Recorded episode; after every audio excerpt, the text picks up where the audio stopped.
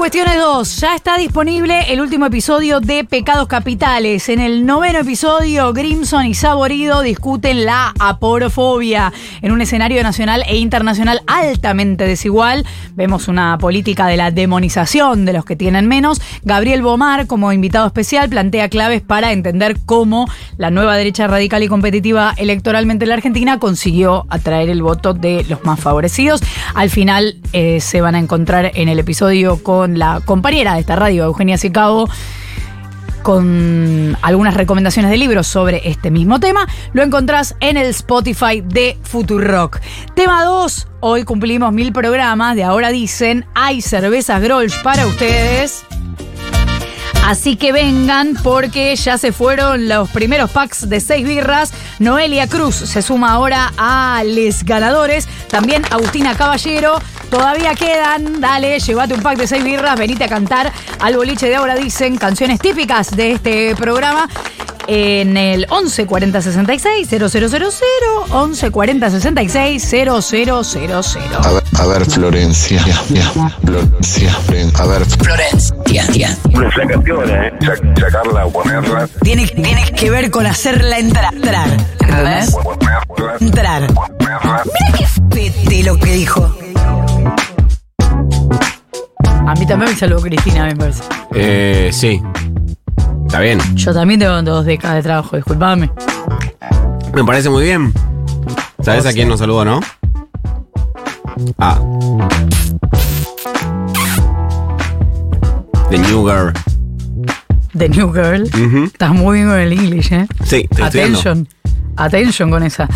Bueno, quiero contarte esto. Hace unos días, en el debate para jefe de gobierno porteño, escuchamos todos al candidato de Unión por la Patria, Leandro Santoro. En realidad la ciudad no, ¿no? ¿Cómo se llama la ciudad?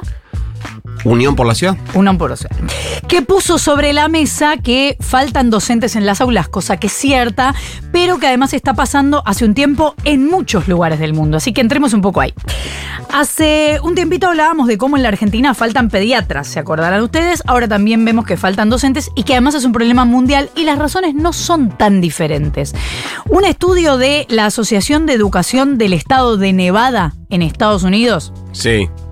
Decía hace dos meses que quedaban unas 3.000 plazas docentes sin llenar en todo el estado, solamente en Nevada.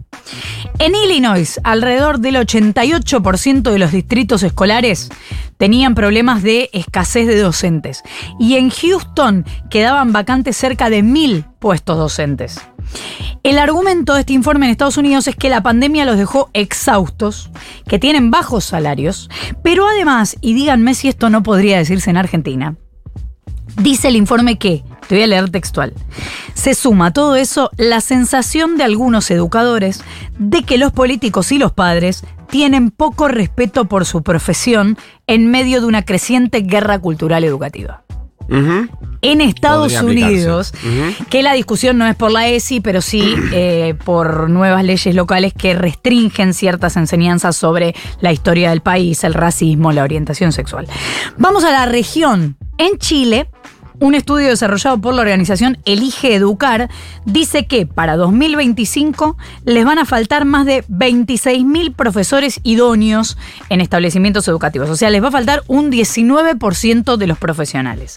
Según ese estudio, la enseñanza media experimentaría un mayor déficit proyectado. Un informe de la Organización Internacional, disculpen que les dé tantos números, pero lo que quiero decir es que todo coincide en el mismo punto. Un informe de la Organización Internacional del Trabajo, la OIT y la UNESCO, dice que en algunos países en desarrollo hay hasta 100 alumnos por maestro. O sea, mucho déficit. Europa. En Alemania y Suiza, ponele, más del 70% de los profesores son mayores de 40 años y hay escasez de docentes, no porque sea malo que sean grandes, sino porque no hay nuevos docentes. ¿Qué pasa en la Argentina? Porque el problema no es solo porteño, pero empecemos por ahí. Según datos oficiales del gobierno porteño, entre julio y agosto de este año hubo un promedio diario de 300 vacantes de docentes sin cobertura en escuelas públicas. En junio, el Ministerio de Educación porteño anunció que iba a cubrir temporalmente parte de las vacantes de escuelas primarias con docentes de jardín de infantes. Esto en un nuevo programa se llama Maestros Itinerantes, pero obviamente no es una solución de fondo. Ya el nombre indica, ¿no? Que es un ratito. Sí, claro. Pero lo concreto es que como las escuelas dependen de las provincias, en Argentina los datos sobre docentes son imprecisos o son muy segmentados. Por otro lado, en Argentina se suma que el magro salario docente obliga a tener dos o tres cargos para poder llegar a fin de mes y eso obviamente precariza el laburo, ni siquiera da tiempo para que los docentes se sigan formando, es decir, no solo se está complicando que haya gente que quiera dedicarse a la docencia, sino que hay docentes que dejan de trabajar como tales. O sea, los tipos estudiaron, empezaron a ser docentes y dijeron, che, esto es un quilombo, no me conviene. Según los últimos datos disponibles del Ministerio de Educación de la Nación, en la Argentina hay 583.437, no importa, 580.000 cargos docentes entre el nivel primario y el secundario y el número viene creciendo desde 2011. Así todo no se consigue que ocupen las vacantes y cuesta además encontrar, por ejemplo, docentes de informática, porque esos docentes a lo mejor consiguen trabajos para el exterior y los sueldos no compiten. Hace rato que los gremios proponen en distintas provincias algunas mesas para hablar de esto, pero por el momento no hay planes de